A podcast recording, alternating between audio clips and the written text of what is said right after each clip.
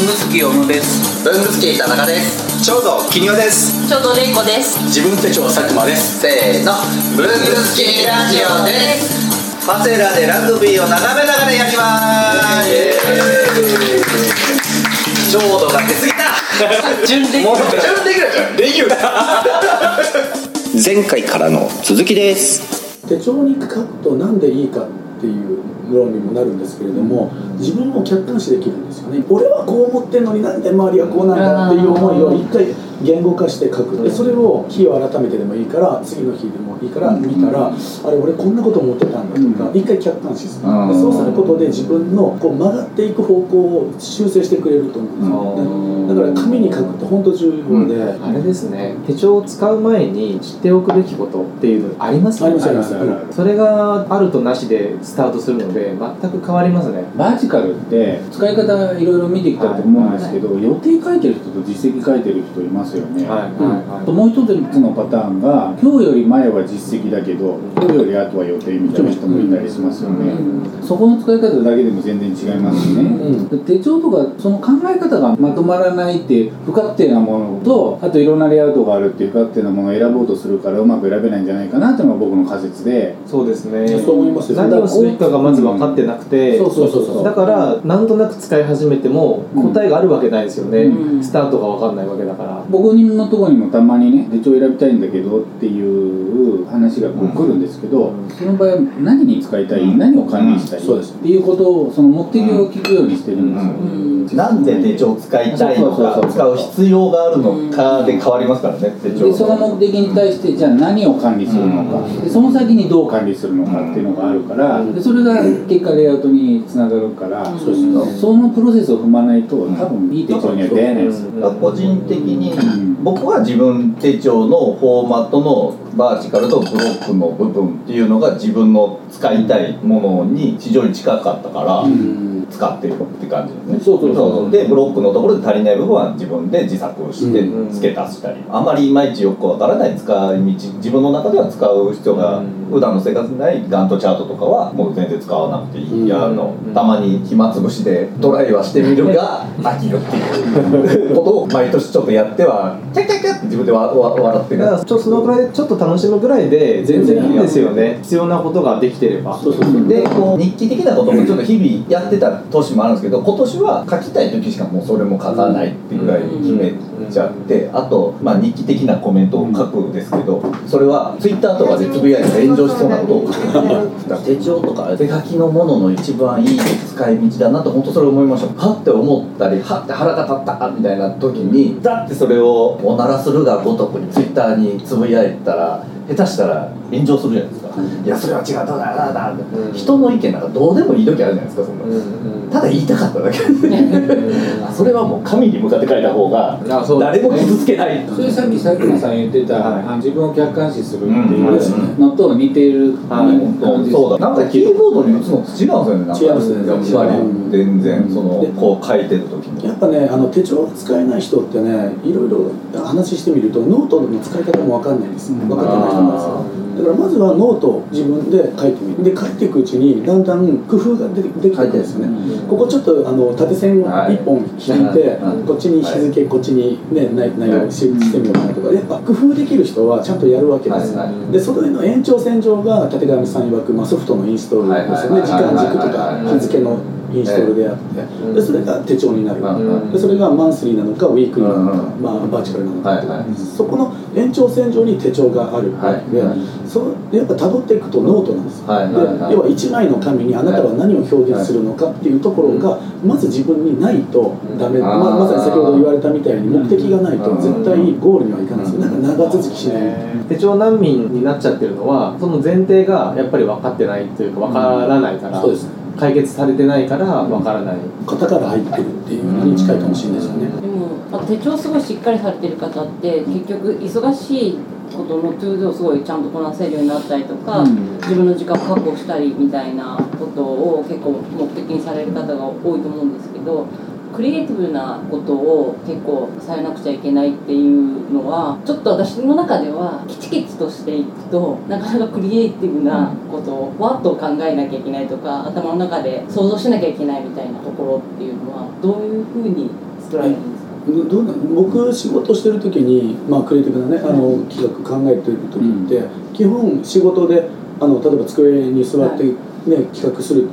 時だけじゃなくて道歩いてる時とか、お風呂入ってる時とか人と飯食ってる時とか全てがクリエイティブにつながってるので、そう考えるとやっぱり24時間の中で自分がどういうふうな生活してるかとかっていうのをこういくっていうのはすごく重要な作業かなと思ってて。で仕事をしてるここに隙間時間ある人と飯食ってるってもう全てがクリエイティブにつながってるんであんまりなんかクリエイティブな時間とっていう感じでうん確保してとかのじゃないってことですよね。うん。なんだ僕もどっちかというとそっち系だから常には考えるじゃないですか。こういうのどうだ。はいはいはい。ああ面白い。なこれなんか使えるなとかっていうのはみんな多分その収集とまとめるとかなんとなくぼやっと考えるっていうのは無意識。やってると思います。なんだけど多分それをまとめる時間を作んなきゃいけないとかはそれはやんなきゃいけないからそのためには絶対必要ですよね。自分がこの時間これやってじゃあここの時間でできるぞとかそうそうそこへ向かって。それで言うとやっぱりあのあの時間軸があるからこそ隙間時間を作ってるっていうのはすごく重要。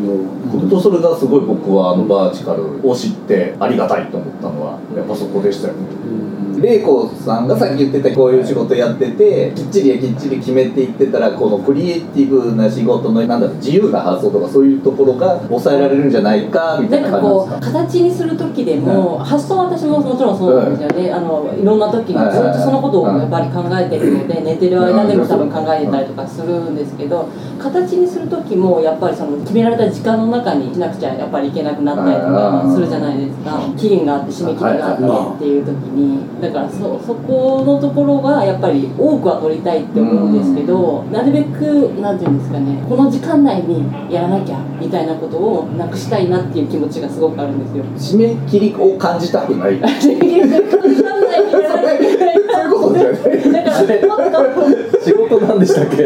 もっとだからそうだ考えたりした時にわっとできるような風になれればいいんですけどやっぱりその形にするまでにこう結構自分の中でわわわわわわ思っていてでそれをグッて形にしなきゃいけない時間が意外と狭まっちゃうとすごくそれがなんか嫌嫌な気持ちになっちゃうので。まあだから皆さんそうそうやってすごくうまくされてるなって思いながらもなんかこう結構こう無駄な作業をしながらもその中で結構うじうじ考えたりとかしちゃったりとかして なんか時間がチッチッチッチッって失われていく感じが結構。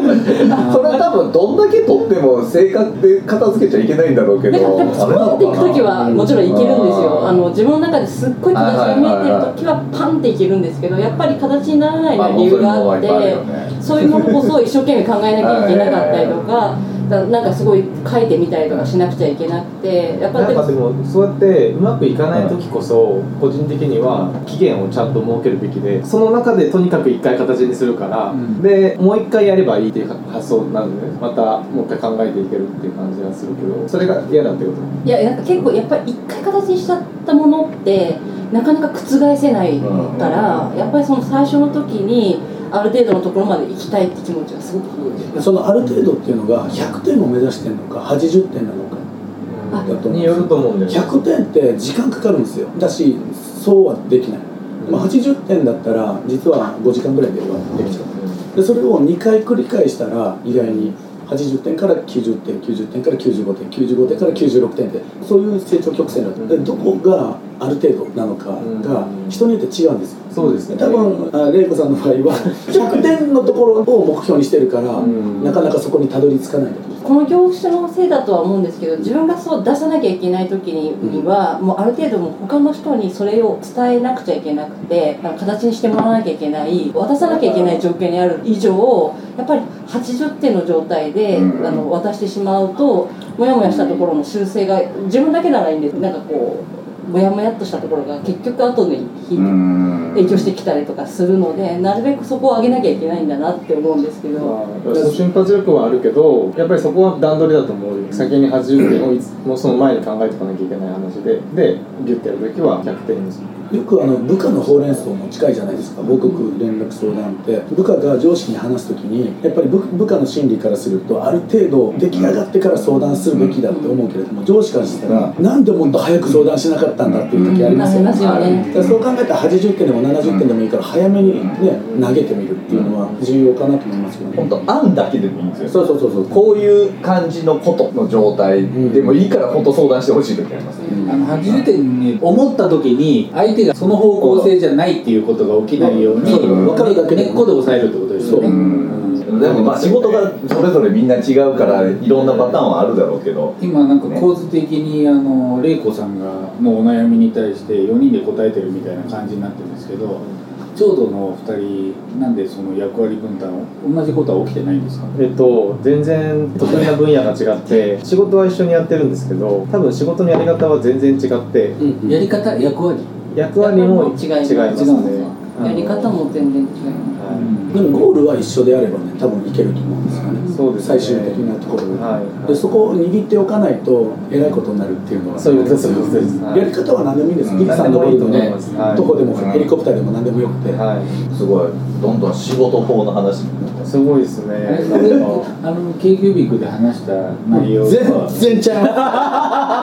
かぶってないですか？やばいぐらい。被ってないですか？全然もう面白いわこれ。僕正直ケビキュミキさんと飲んだ後にやばいなこれ自分手帳で喋ることもうベラベラベラベラやっちゃって今週末の収録大丈夫かなと思ってたら全く違う会話をして嬉しい嬉しい聞く人間と興味のね持ち方と酒飲んでないっていうねあああの時飲んだわ酒飲むとそのねネガティブな方に行っちゃった。ネガティブって言うとあれだけどもう多分みんなのここううノリがねわーっと。溜まったもんが一気に。うわーってそっちに行っちゃった。楽しくなっちゃいますからね。口も軽くなります。軽くなっちゃう。酒も入っての悪口言うのよくないって言うけどたまには言った方がいいですね。人の悪口じゃないですよ。仕事のものづくりしてる時の葛藤。葛藤です。思うようにいかないねそうそうそう。そうありますよねそうそう今。僕が人の悪口言ってるみたいな。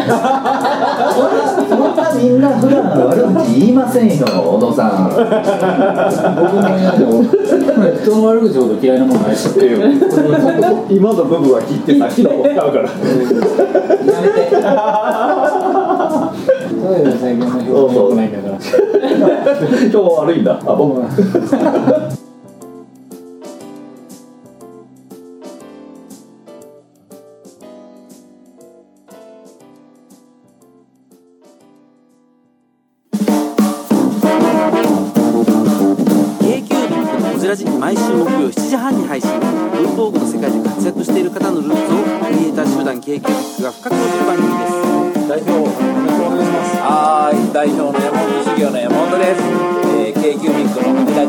くお願いします。